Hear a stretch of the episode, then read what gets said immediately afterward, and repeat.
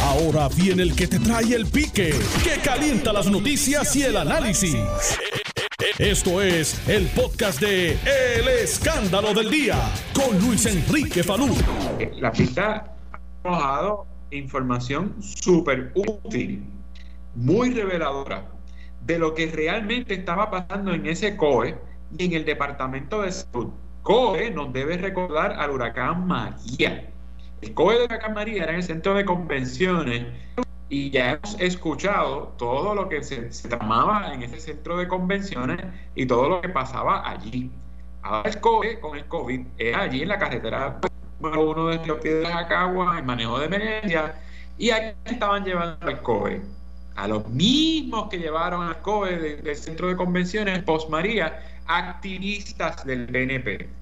Salió a relucir que la persona encargada de las compras era una persona que apenas llevaba tres meses en el Departamento de Salud, que la destacaron por la emergencia al COE para ser analista de contratos, cosa que nunca había hecho. Plaza que no existe, según declaró la persona que lleva 17 años con un puesto de carrera en el Departamento de Salud dice que nunca había escuchado de esa plaza, que no conocía a esta persona, versus ella que llevaba 17 años en la agencia bregando con compras y contratos y suplidores. Pero ¿cuál es la diferencia entre la empleada de carrera que llevaba 17 años en, en salud versus María Rivera Rivera? Bueno, que María Rivera Rivera era la mano derecha de Norma Burgos, cuando Norma Burgos era comisionada en la Comisión Estatal de Elecciones de la Comisión Estatal de Elecciones, de, ser la mano derecha de Norma Burgos, la siembran en salud a hacer algo que no sabía hacer porque su única experiencia era electoral para el PNP y la llevan a bregar con la compra más importante de la emergencia del COVID en Puerto Rico que era el millón de pruebas de COVID que podía ser la diferencia entre que la cuarentena durara lo que ha durado o que durara un mes menos. Pero por culpa de estar metiendo activistas del PNP a bregar con cosas que le quedan grandes, ahora los platos rotos los estamos pagando nosotros. Miles de familias eh, en sus casas porque no se sabe cuánta gente hay contagiada allá afuera sin cobrar, sin recibir el, el beneficio de desempleo que es una migaja al lado de los sueldos que percibían y que aún así se está tardando en llegar. Los 1.200 parece que van por el mismo camino. Y mientras tanto, nadie se preocupa por comprar las pruebas.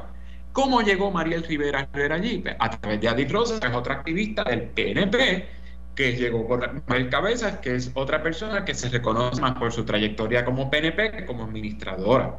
¿Qué es lo que yo quiero traer? ¿Cuál ha sido la importancia de esto?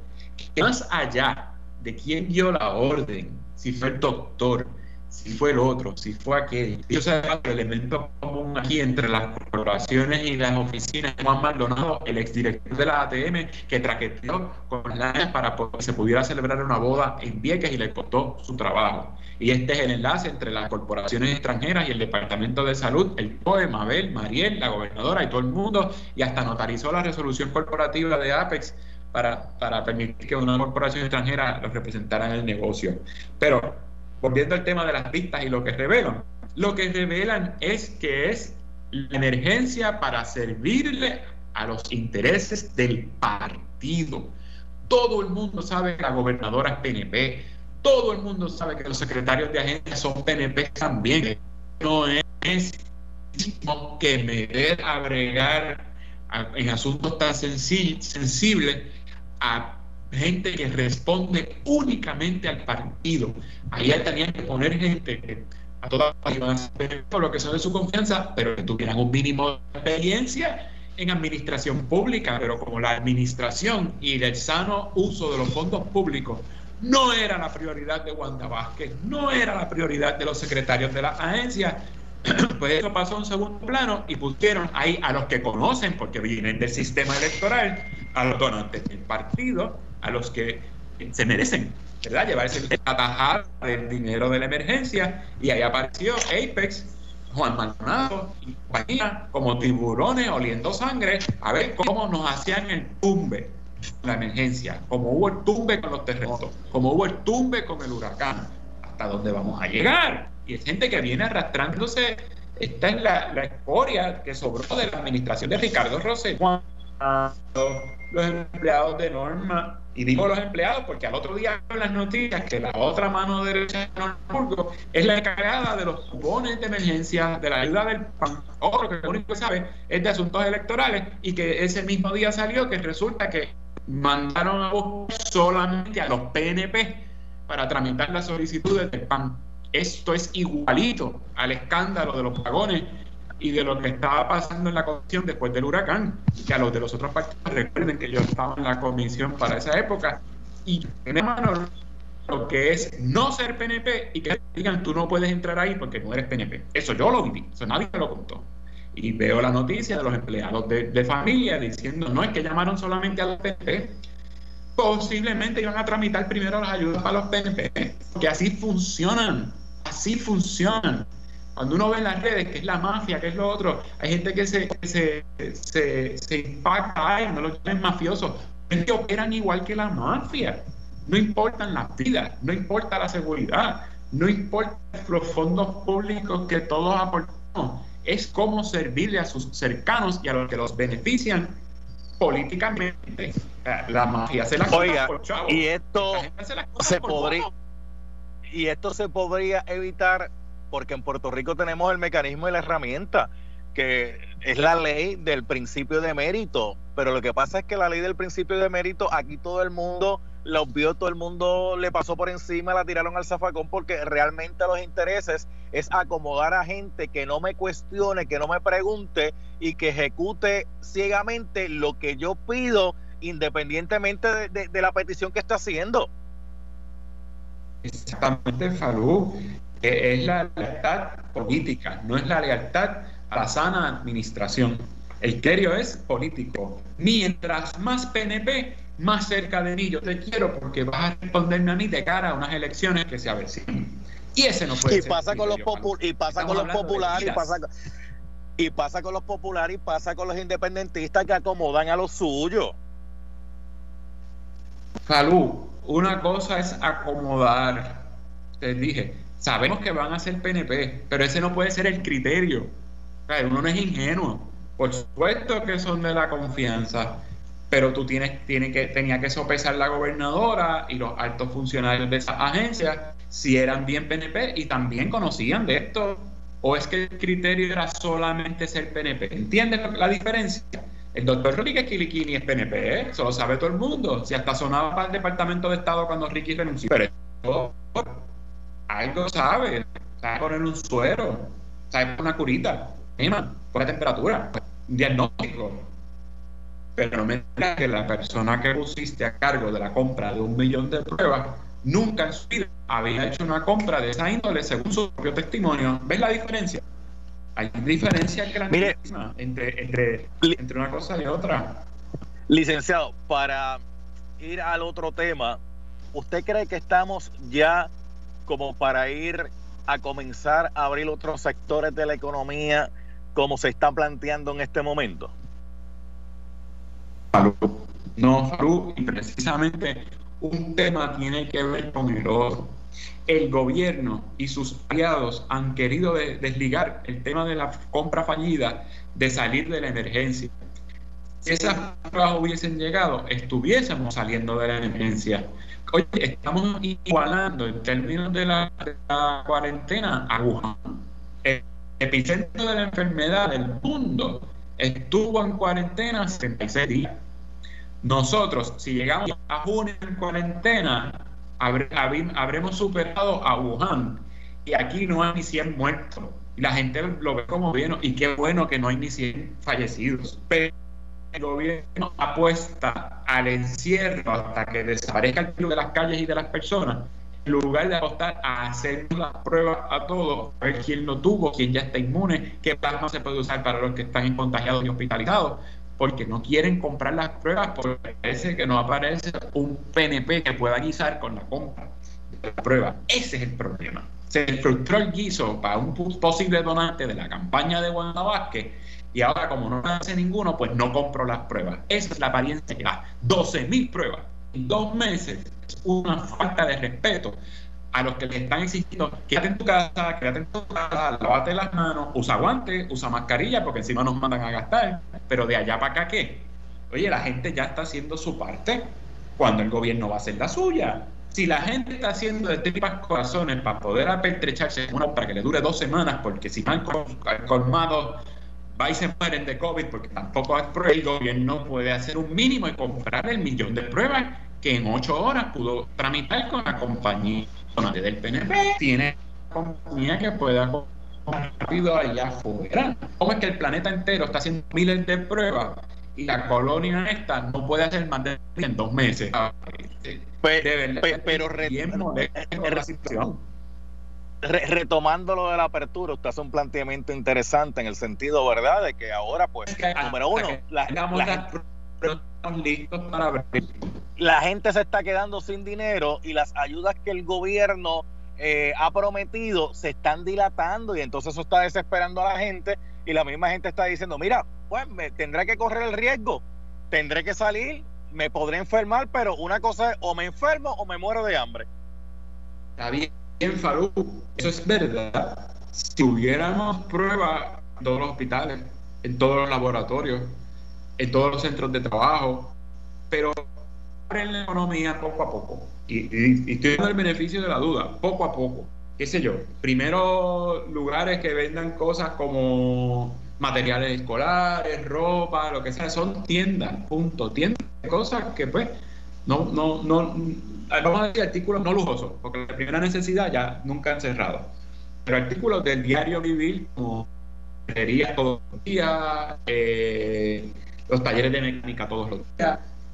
Si hay una proliferación del virus porque se flexibilizó la apertura, aún poco a poco, fíjate lo que estoy diciendo, yo no estoy planteando que de momento el 4 de mayo todo vuelve a la normalidad, Plaza de América, Plaza del Caribe, el otro, lo otro, otro, el cine, los restaurantes, eso sería un desastre, pero aún poco a poco, ¿cómo el gobierno va a monitorear en que se dé o no una proliferación si no hay pruebas de la gente que empiece a hacer, que empiece a tener fiebre y que empiece a dolor de garganta. ¿Cómo va a dar la transmisión de cerrar de nuevo si no hay forma de detectar el virus en las personas, que es lo esencial para conocer si fue una buena o una mala decisión? Ahora digo yo, si están exigiéndole a la gente que coopere y que el distanciamiento social es lo más importante, incluso más importante que realizar las pruebas, porque eso lo ha dicho el secretario de salud saliente, el entrante, el Kilikini, la gobernadora, todos han dicho que las pruebas no curan el virus, que lo único que cura el virus es quedarte en tu casa. Hasta ahora. Ahora es importante abrir la economía y no estar en la casa. O se peinan o se hacen rolos. Mire, licenciado. no vamos a saber cómo, cuál fue el impacto de esa apertura, aunque sea paulatina. Para finalizar, mire, mire este punto desde el aspecto laboral. Usted sabe que si usted le exige la utilización de uniforme a un empleado, usted tiene que eh, ofrecerlo, usted tiene que hacerlo disponible. En este caso, vamos a suponer que se abre a otros sectores, el mercado. Y la exigencia es, tienes que utilizar mascarilla, tienes que utilizar guantes, tienes que tener hand sanitizer. ¿En quién recae eso? en el empleado o en el patrono? Bueno, es que ese, es uno de los problemas que hay, salud. Si el gobierno está diciendo que no se puede andar por ahí sin mascarilla, tiene que, proveer de alguna forma alguna ayuda para que las mascarillas estén accesibles. Y digo accesibles por no decir gratis, pero mínimamente deberían estar accesibles. En muchos países las están regalando. En muchos países les regalan la compra a las personas que están en cuarentena, nada más por ser un caso sospechoso, para que se quede dos semanas en la casa y ni al colmado vaya. Pero aquí, como los chavos tienen que ir a otros sitios, esas cosas no se dan. Este, pero debería recaer en quien me impone la obligación. Si el gobierno es el que le está, porque ahora digo yo, el patrono, el gobierno le está exigiendo al patrono que le exija a sus empleados mascarilla y guantes, pero fue el gobierno el que lo exigió. porque el patrono entonces tiene que cargar con eso? Porque es parte de la orden ejecutiva.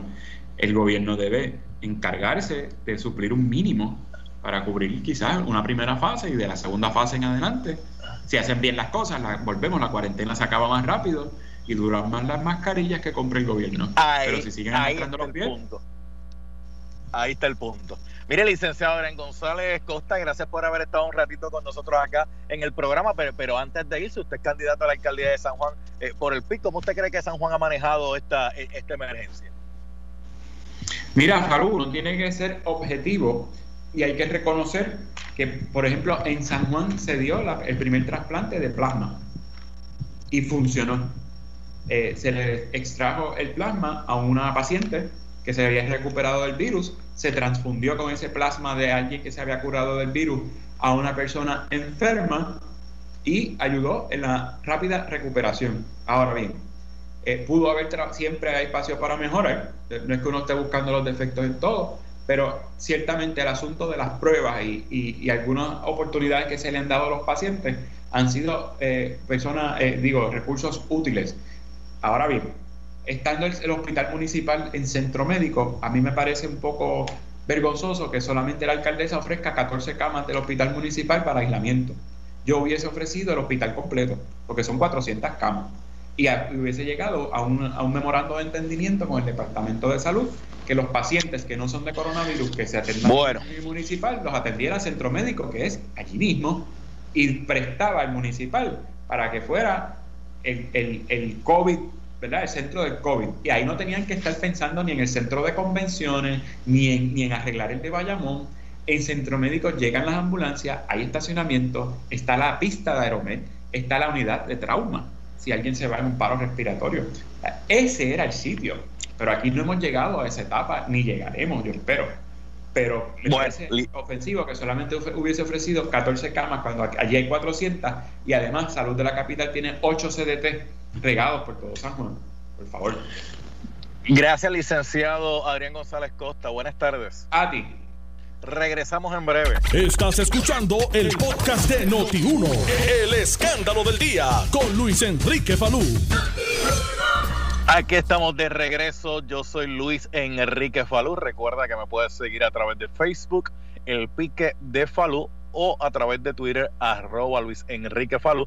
Y por ahí nos mantenemos en contacto. Ya mismito voy a estar hablando con el senador Dalmau. Senador, le envié un mensaje para que me eh, pase el username y así poder hacer la conexión en lo que el hacha va y viene. Nelson, vamos a tomar varias llamaditas del público. 758 7230 758 7230 este es el número a llamar en este momento. Voy a tomar varias llamaditas rápido. Eh, un minutito por llamada para que usted se pueda expresar ya que hoy es viernes son las 12.35 758 7230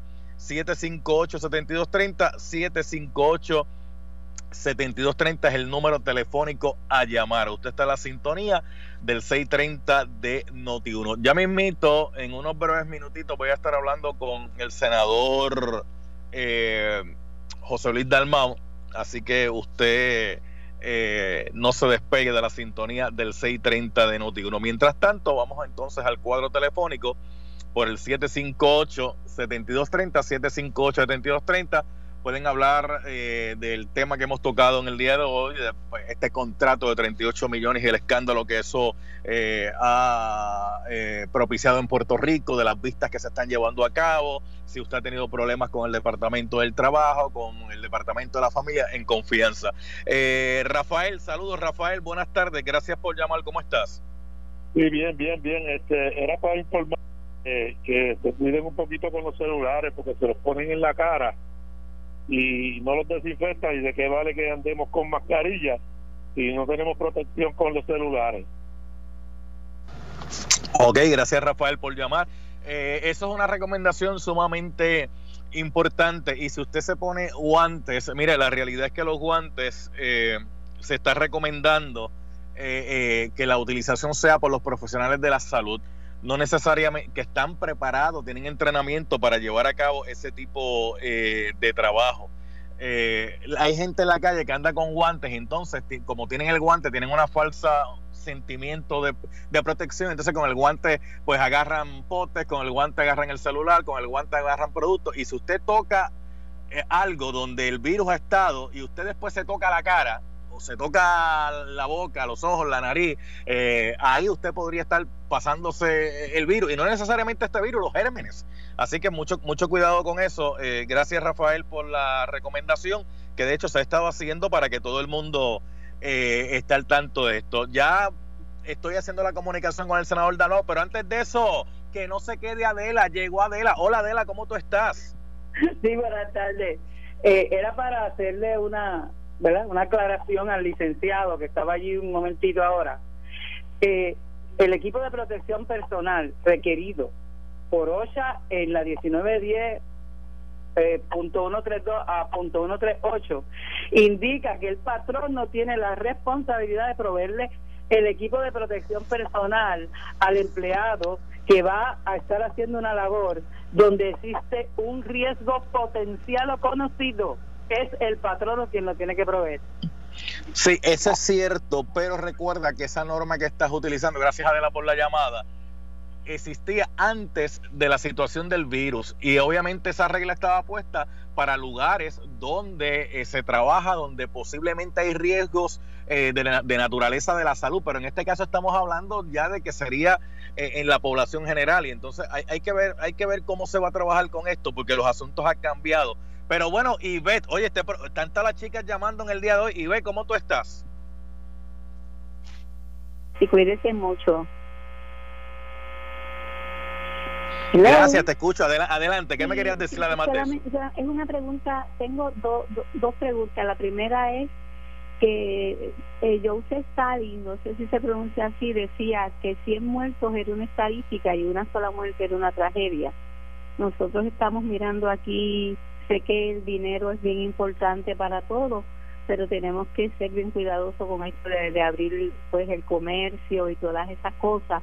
Y la segunda era que nunca se ha explicado claramente si los beneficios estos de, de los 1.200 dólares, por ejemplo, si yo fui reclamada, yo tengo 62 años, por un hijo mío el año pasado en la planilla y este año mi hijo no me reclama, si yo tengo derecho a este beneficio Ok, gracias Iber por la, por, por, la llamada. Ya mismito va a estar hablando con el senador Dalmau, que de hecho lo tengo en la línea telefónica, pero voy con, voy con el senador Dalmau ya mismito. Sonia, cuéntame Sonia, hoy es viernes y el cuerpo lo sabe, aunque hay que quedarse en casa. Dime Sonia. Buenas tardes, para mí todos los días son iguales. Ah, pues, para, mí el viernes tiene un significado especial distinto. Digo, ahora hay que quedarse en la casa, pero pero antes el viernes era para el té danzado, tú sabes. este no, pues Pero para mí no era todo el tiempo. Bueno, pero dime, ¿qué es lo que tú me quieres decir? Pues yo lo que te estoy llamando es en cuanto a lo que tú estabas hablando del uso de guantes. Yo soy enfermera. Entonces, este es verdad, tienes toda la razón. Pero el Estado no ha dado conferencia en cada municipio, este, cómo es realmente el lavado de manos, cómo te los pones, cómo te los quitas. Y en la televisión hay mucha gente cometiendo en anuncios errores. Bueno, gracias, gracias por tu llamada, pero digo, yo estoy todos los días en esto y yo he visto un montón de tutoriales, de explicaciones, de recomendaciones de cómo hacer el uso correcto de lavado de manos, cómo ponerse los guantes, cómo quitarse los guantes. Pero bueno, eh, sí, ella también tiene un punto. Obviamente hay que enfatizar en la educación y nos hemos concentrado mucho en el tema de pues el contrato, la corrupción, todo esto, pero realmente hay que enfatizar en la educación porque la gente adquiere un hábito después de 21 días de estar haciéndolo. Senador, José Luis Dalmau, mire, que usted está haciendo ahí, está, está colando café, que estoy escuchando las tazas hasta acá. no, no, no, estoy sentado en la sala de mi casa. Ah, y, todo bien, senador? ¿Cómo lo trata la vida? Pues todo bien, haciendo cosas que uno a veces deja de hacer por falta de tiempo y al estar uno en la casa, pues comienza a hacerlas, ¿verdad? Así que en ese sentido, pues he adelantado cosas. Hemos estado activos en, en por internet en las vistas ejecutivas del Senado, reuniones que hacen las comisiones hemos tenido eh, reuniones virtuales y hemos tenido reuniones eh, por, por, internet. Ah, mire que mire mire mire que mire que bien, mire que bien. Yo yo he estado cogiendo unos cursos eh, universitarios online que están ofreciendo diversas universidades de forma gratuita, este Harvard, Yale, eh, Hopkins, entre otras, que están ofreciendo ¿verdad? unos certificados eh, a la gente que coge unos cursos que ellos están ofreciendo gratuitos. Si uno quiere el certificado, pues le, cuesta algo. Pero así uno mantiene la mente entretenida, se mantiene ¿verdad? uno eh, ocupado. Además de que, déjeme decirle algo, tengo una técnica nueva para fregar de una forma maravillosa, pero eso eso lo vamos lo vamos a hablar ya mismito. Antes de ir a, a que usted me dé su análisis de lo que ha estado ocurriendo en la vista que se está llevando a cabo en la Comisión de Salud allá en la Cámara de Representantes. Déjeme atender a Eileen, que Eileen está... Eh, Eileen, saludo, buenas tardes. Eh, ¿Qué me querías compartir en el día de hoy? Sí, muy buenas tardes, salud. Mi preocupación es las oficinas de los dentistas. Está bien difícil que ellos vuelvan a abrir. A ver si le puedes preguntar al senador, ¿verdad? Ya que lo tienes en línea, porque no escucho nada de las oficinas de dentistas. Ok, gracias, gracias Aileen por tu comunicación. bueno, senador, le, puede, contestar esa duda y eh, comenzar con su análisis. Gracias por la llamada. Eh, pues, senador, adelante. Mira, Falú, la, realidad es que eh, hoy se cumplen básicamente 40 días del toque de queda inicial del 15 de marzo, así que 40 días. Las jurisdicciones que han empezado a bajar su conteo de contagio y su conteo de muertes es sobre los 40 días. O sea, nosotros todavía no hemos llegado a un pico, esperemos no llegarlo, ¿verdad? Pero a, un pico comparado con lo que pasa en los demás países luego de 40 días. Es necesario que algunas, eh, algunos servicios puedan reabrir, aunque sea parcialmente, aunque sea eh, eh, por una ventanilla, como por ejemplo los laundry, como por ejemplo algunos servicios que yo sé que están haciendo de emergencia, eh, oftalmólogos, optómetras y dentistas, este, que no están en, estos servicios esenciales hospitalarios, pero si a usted se le rompe su montura de espejuelo, pues es esencial usted tener cómo, cómo mirar, ¿verdad? Cómo tener su vista.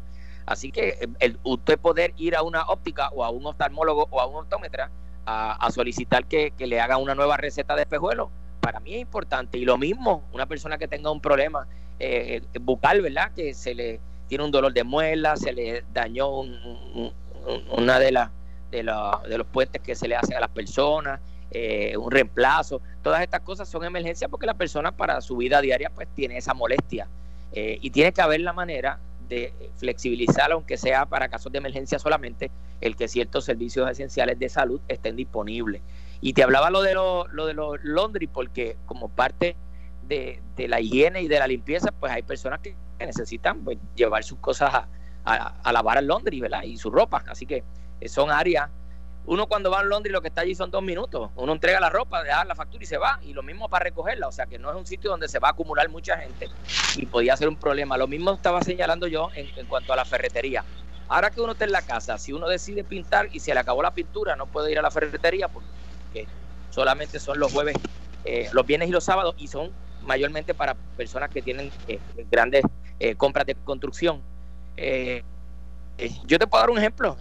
en mi caso, a mí se me rompió el calentador de mi casa hace un mes y yo no tengo ningún problema con bañarme agua fría, pero si uno está en la casa y, y, se le rompe algo en la casa y uno quiere, ya que está en la casa, poder atenderlo, pues yo creo que una de las facilidades que deben tener un horario limitado, tampoco es para irse de, de, shopping, ¿verdad? limitado, son las ferreterías porque son cosas cotidianas que se le dañan a uno eh, en su casa y que puede uno pues, adquirirlas y, en el tiempo que uno esté en su casa, pues reparar en su casa.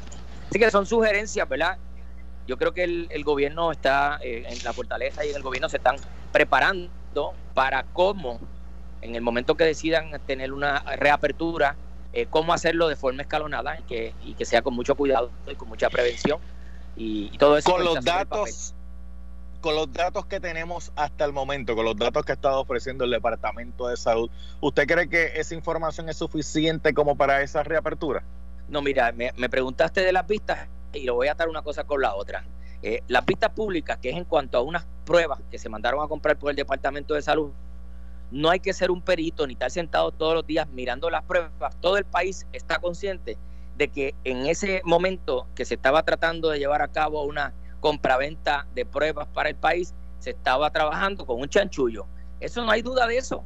Que si aquel dijo, que si el otro no dijo, que si no dio la orden, que si no las entregaron, desde lejos, desde un avión se ve que eso era confeccionando un chanchullo, que no se dio completamente, pero ahí, están las vistas públicas para eso. Ahora, pasando por las vistas públicas, ¿y cómo ha trabajado el gobierno con esta situación? Mira, yo, yo tengo que decir que en este momento, en este momento han fracasado en tener una, una información oficial eficiente para que el país tenga una certeza una tranquilidad de cómo vamos.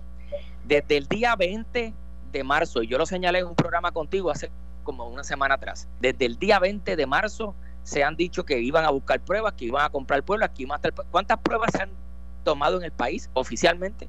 12 mil. Y las otras 200 mil, o las otras 50 mil, o las otras 5 mil que se dijeron que se iban a comprar y que iban a estar disponibles, todavía las pruebas no están disponibles para todo el mundo, como deberían estar y como han hecho las jurisdicciones que han tenido éxito en combatir. Entonces, ¿qué sucede? Si tú no realizas la prueba, no sabes cuántos positivos tienes y si no sabes cuántos positivos tienes, no sabes dónde está el contagio y si llegaste o no llegaste al pico y cuál es la región de mayor eh, propagación y, dónde tienes que actuar para prevenir. Entonces uno está como a ciega, ¿verdad? Eh, todos los días se informan 5, 6, 4 personas fallecidas, 40 o 50 positivos, pero no hay que inventar la rueda y lo dije yo en, un programa contigo anterior, Falú estos programas, estas aplicaciones telefónicas para hacer el rastreo, el monitoreo de pacientes está ya disponible en el mercado mundial. De hecho, el que diseñó la de Singapur o la de Corea del Sur fue un puertorriqueño y aparece en los periódicos y aparece en las redes sociales quién fue la persona que es fácil contactar y decirle, mira, esa aplicación podemos hacerla en Puerto Rico, vamos a hacerlo. Entonces, todos, todas las conferencias de prensa que celebra el gobierno señalan el sistema de monitoreo va a estar listo esta semana. Y de eso pasó un mes. El sistema de monitoreo ya empezó. El sistema de y al día de hoy, 40 días después, no hay certeza de cuántos contagios hay, de cuántos positivos hay y de cuántos fallecidos hay. Entonces sigue la vista pública y el tema sigue siendo la compra de las pruebas y las pruebas aún no están listas. De hecho, hoy en los periódicos se resaltan eh, comunicaciones diciendo que, que la gobernadora le exige al Departamento de Salud que trabaje en esto para que las pruebas estén disponibles. Por favor, llevamos 40 días para cuando lo van a dejar. Demos un segundo, senador. Eh, Víctor, eh, saludo, buenas tardes. Dime, ¿qué me querías decir, Víctor? Saludos, Falú. Sí, Falú, es que eh, el gobierno aprobó ante la emergencia que estamos pasando, ¿verdad?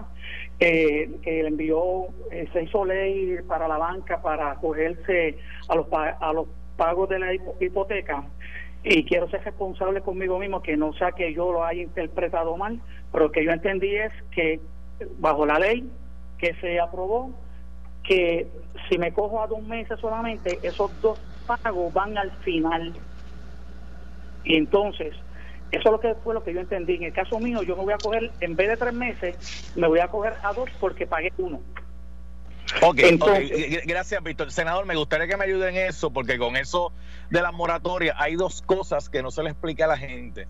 Una cosa es una moratoria donde el banco pone en hold el cobro de una hipoteca, el cobro de un préstamo, ya sea financiero, ya sea de automóvil, pero cuando se vence el plazo de los tres meses, uno tiene que pagar de cantazo los tres meses. Eso es una cosa. Otra cosa es hacer lo que él está planteando de yo mover al final del préstamo los meses que he dejado de pagar. Me gustaría que usted me ayude en eso. Ok, se aprobó legislación para que la moratoria sea como tú lo acabas de decir.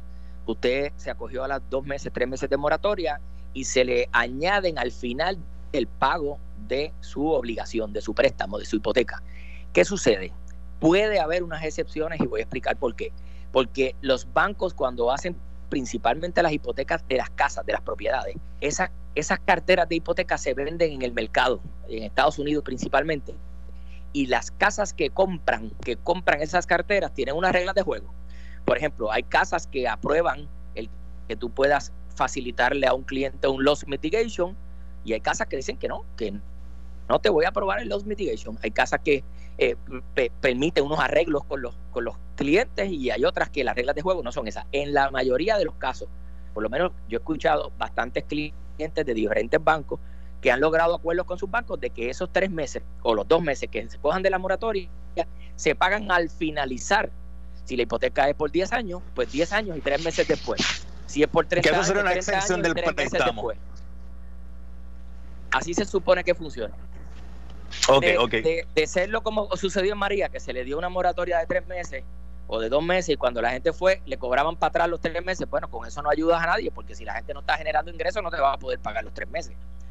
Eh, ok, déjeme, eh, déjeme la, legislación, la legislación que se hizo fue con la intención de que esos tres meses se pusieran posterior al vencimiento de la hipoteca.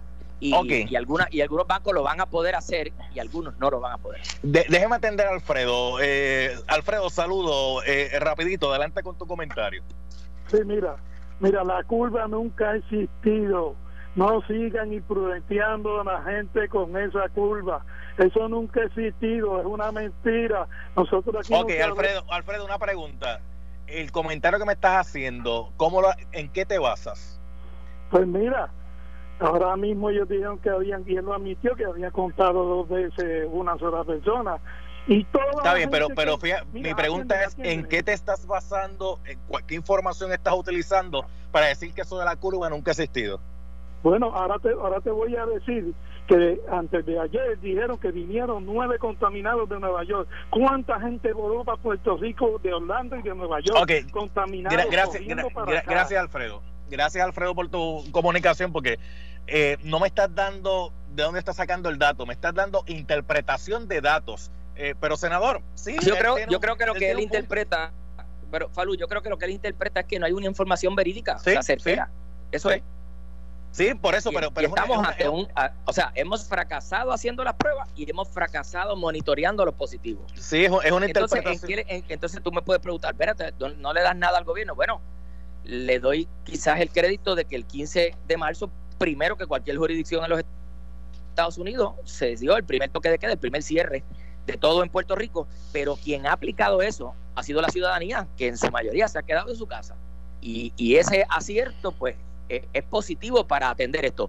Pero las otras tres cosas que yo las mencioné también en tu programa pasado, que era hacer la prueba, monitorearla y proteger a nuestro principal eh, fuente de batalla, que son nuestros profesionales de la salud, esas tres cosas hay que hacerlas y al día de hoy no se han hecho eh, o no se han hecho correctamente para poderle dar una certeza a la ciudadanía de por dónde vamos. ¿Cómo tú puedes decir que vamos a abrir si no sabemos cuántos contagios hay en el país porque no se han hecho la cantidad de pruebas necesarias para tú llevar a cabo una data, una estadística?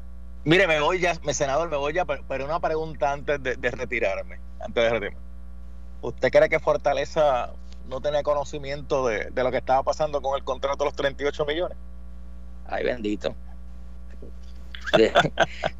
tú, puedes, tú, puedes, tú, puedes, tú puedes saber que, que, un, que, dos bloques, dos bloques, ¿verdad? Dos bloques se le perdieron al Departamento de Obras Públicas en la región de, Ponce o en la región de Arecibo pero ningún contrato millonario en este país se mueve en una agencia si no tiene la de fortaleza. Y en este momento, bajo la supervisión de la Junta de Supervisión Fiscal también. O sea que hay dos entes que conocen el movimiento de dinero porque lo están monitoreando. O sea, la, Oficina de Gerencia y Presupuesto le da la data de cómo se mueve la contratación del país a Fortaleza eh, eh, todos los días.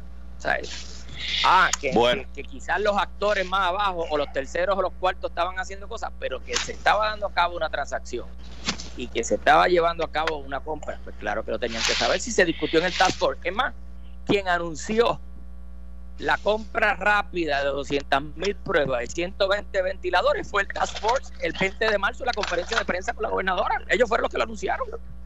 Senador José Luis Dalmau, gracias, buen fin de semana. Gracias, buen fin de semana para ustedes.